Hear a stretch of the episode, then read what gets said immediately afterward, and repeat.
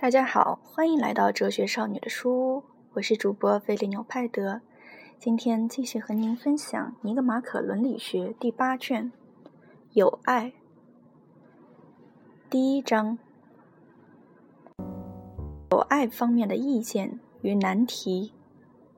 在谈过这些之后，我们来谈谈有爱，因为它是一种德性，或包含一种德性。而且它是生活最必须的东西之一，因为即使享有所有其他的善，也没有人愿意过没有朋友的生活。实际上，富人、治理者和有能力的人看起来最需要朋友，因为有好东西给朋友是最多见，也是最受赞赏的善举。倘若没有朋友可以给予，纵有财产，又有何益处？而且，若没有朋友，财产又如何享有和保持？因为财产越多，危险就越大。而陷入贫困和不幸时，只有朋友才会出手相援。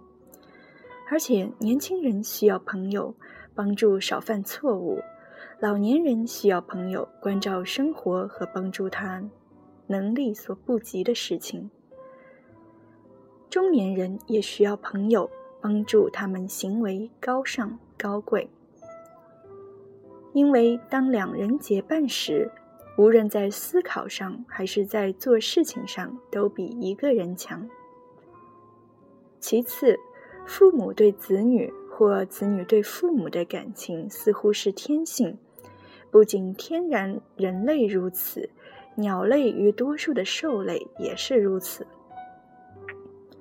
同种类存在物的成员间，人类尤其如此，都存在着此种感情，所以我们称赞爱他人的人。甚至在旅行时，我们也能看到人们之间如何相互友爱。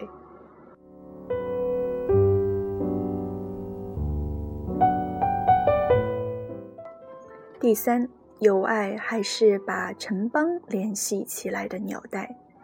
立法者们也重视友爱胜过公正，因为城邦的团结就类似于友爱，他们欲加强之；纷争就相当于敌人，他们欲消除之。而且，若人们都是朋友，便不会需要公正；而若他们仅指公正，就还需友爱。人们都认为，真正的公正就包含着友爱。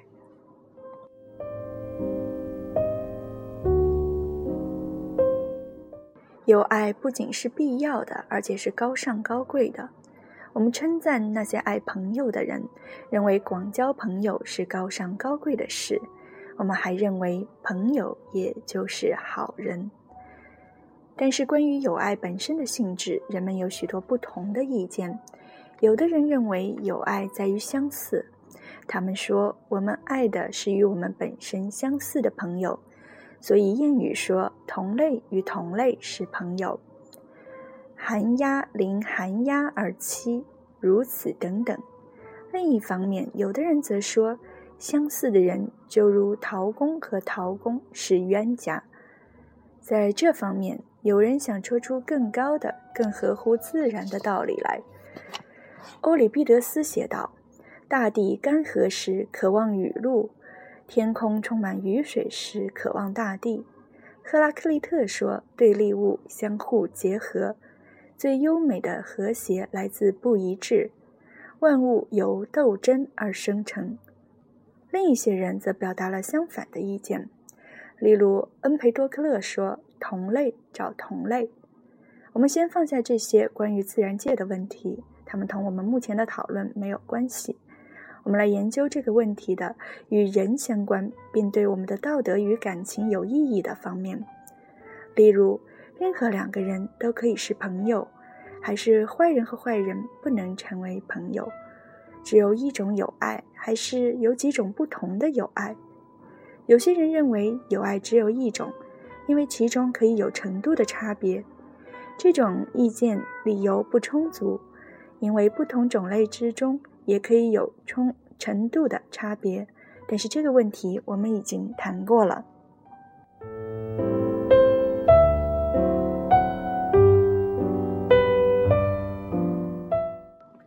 第二章三种可爱的事物。这个问题也许只有在弄清楚了说某某事物可爱的意思之后才会清楚。并不是所有事物都为人们所爱只有可爱的事物即善的令人愉悦的和有用的事物才为人们所爱。但是人们认为有用的东西就是能产生某种善和快乐的东西。这样，作为目的的可爱的事物只剩下善的和令人愉悦的事物。那么，人们是喜欢本身即善的事物，还是喜欢对他们而言是某种善的事物？因为这两者有时不是一回事。对于令人愉悦的事物，也可做同样的提问。每个人都似乎喜欢对他而言是某种善的事物，尽管本身即善的事物在总体上是可爱的。只有对一个人而言是某种善的事物，才对那个人而言是可爱的。而且，人们所爱的不是真正对于他是善的东西，而是对于他显得是某种善的东西。但这一点并不重要，因为我们说的可爱，也就是显得可爱。所以，爱有三种原因，但是有爱不是指对无生物的爱。因为在这里没有回报的爱，我们也没有对他们的善的希望。例如，希望一瓶酒是好的，是荒唐的。我们最多是希望它保持的好，以便可以享用。但是人们说，对朋友就应当希望，对于他是善的事物。如果抱有这种希望，但是对方没有回报，这样的希望，它就只是善意。只有相互都抱有善意，才是友爱，而且还要附加一个条件，即这种善意必须为对方所知。因为一个人有时对他未曾谋面的人，认为好的或有用的东西抱有善意，这些人中间可能也有某个人对他抱有同样的善意。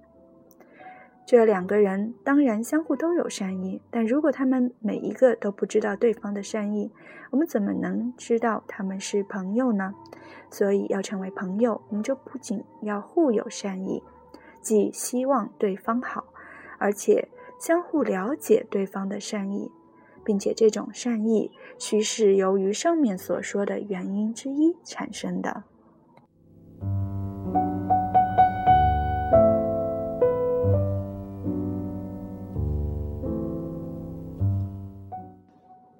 第三章三种友爱，由于这三种原因彼此不同，基于它们而产生的爱或友爱也就彼此不同，所以相应于三种可爱的事物，就有三种友爱。因为相互的爱可以因这三种原因中的任何一种而发生，并相互为对方知晓。当人们互爱时，他们是因这三种原因之一而希望对方好的，由此便可以知道。因有用而互爱的人，不是因对方自身之故，而是因能从对方得到好处而爱的。基于快乐原因的友爱也是这样。例如，人们愿意同机智的人相处，不是因他的品质，而是因他能带来快乐。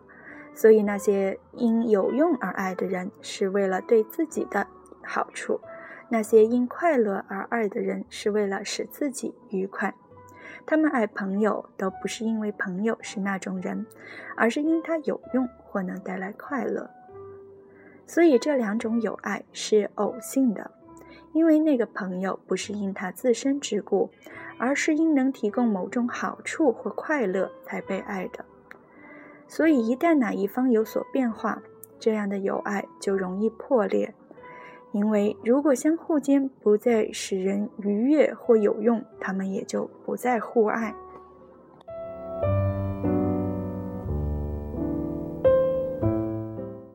因此，随着有爱的原因的消逝，有爱本身也就随之解体。因为这种有爱就是为着那个目的的。有用的友爱似乎最常见于老年人，以及以获利为目的的中年人。和青年人之中，由于年龄已老，老年人不再追求快乐，而追求有用。这样的朋友不喜欢共同生活，因为他们相互间有时会不愉快。既然他们每个人只因对方能给自己带来好处，才觉得对方使他愉快，所以除非相互能期望对方会带来好处，否则也没有必要相互往来。主人与客人的友爱也属于这一类。另一方面，年轻人之间的友爱似乎是以快乐为原因的。年轻人凭着感情生活，他们追求令他们愉悦的当下存在的东西。然而，他们觉得愉悦的事物随着他们年龄的增长而不同的变化，所以他们很快会成为朋友，很快又不再是朋友，因为他们的友爱随着他们觉得令他们愉悦的事物而变化。而这种快乐上的变化是很快的，而且年轻人很容易相爱。而爱主要是受情感的驱使，以快乐为基础的，所以他们常常一日之间就相爱，一日之间就分手。青年人的确愿意共同生活，因为在共同的生活中，他们才能够得到他们期望与友爱的快乐。完善的友爱是好人和在德性上相似的人之间的友爱。因为首先，他们相互间都因对方自身之故而希望他好，而他们自身也都是好人。那些因朋友自身之故而希望他好的人，才是真正的朋友，因为他们爱朋友是因其自身，而不是由于偶性。所以，这样的友爱，只要他们还是好人，就一直保持着；而德性，则是一种持持久的品质。其次，他们每个人都既在总体上是好人，又相对于他的朋友是好人。因为好人既是总体上好，又相互有用，他们每个人也在这两种意义上令朋友愉悦。因为好人既在总体上令人愉悦，相互之间也感到愉悦。他们每个人都由于自身的实践而愉悦。因而也由于与他相似的实践而愉悦，而所有好人的实践都是相似的。第三，这样的友爱自然也是持久的，因为朋友所具有的所有特性都包含在这种友爱中。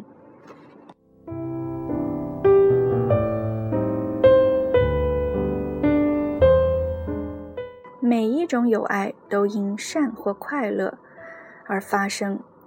总体上的，或者是对爱者而言的善或快乐，并且都有某种相似，而这种友爱由于友爱双方的本性，把这一切性质都包含于其中了，因为它甚至在其他性质上也都是相似。总体上的善，也就是总体上的快乐，这些都是最可爱的东西，所以只有在这些朋友中间，爱与友爱才最好。不过，像这样的友爱是很少的，因为很少有这样的人。这种友爱需要时间，需要形成共同的道德。正如俗话所说：“只有一块吃够了咸盐，人们才能相知。”而且，一个人只有在表明了自己值得爱、值得信任之后，才会被另一个人接受为朋友。那些很快就显得友善的人，是希望交朋友，但还不是朋友，因为只有表明自己值得爱，并且有相互了解，人们才能是朋友。交朋友的希望可以来得很快，有爱却不行。今天就与您分享到这里，这里是哲学少女的书屋，感谢您的收听，再见。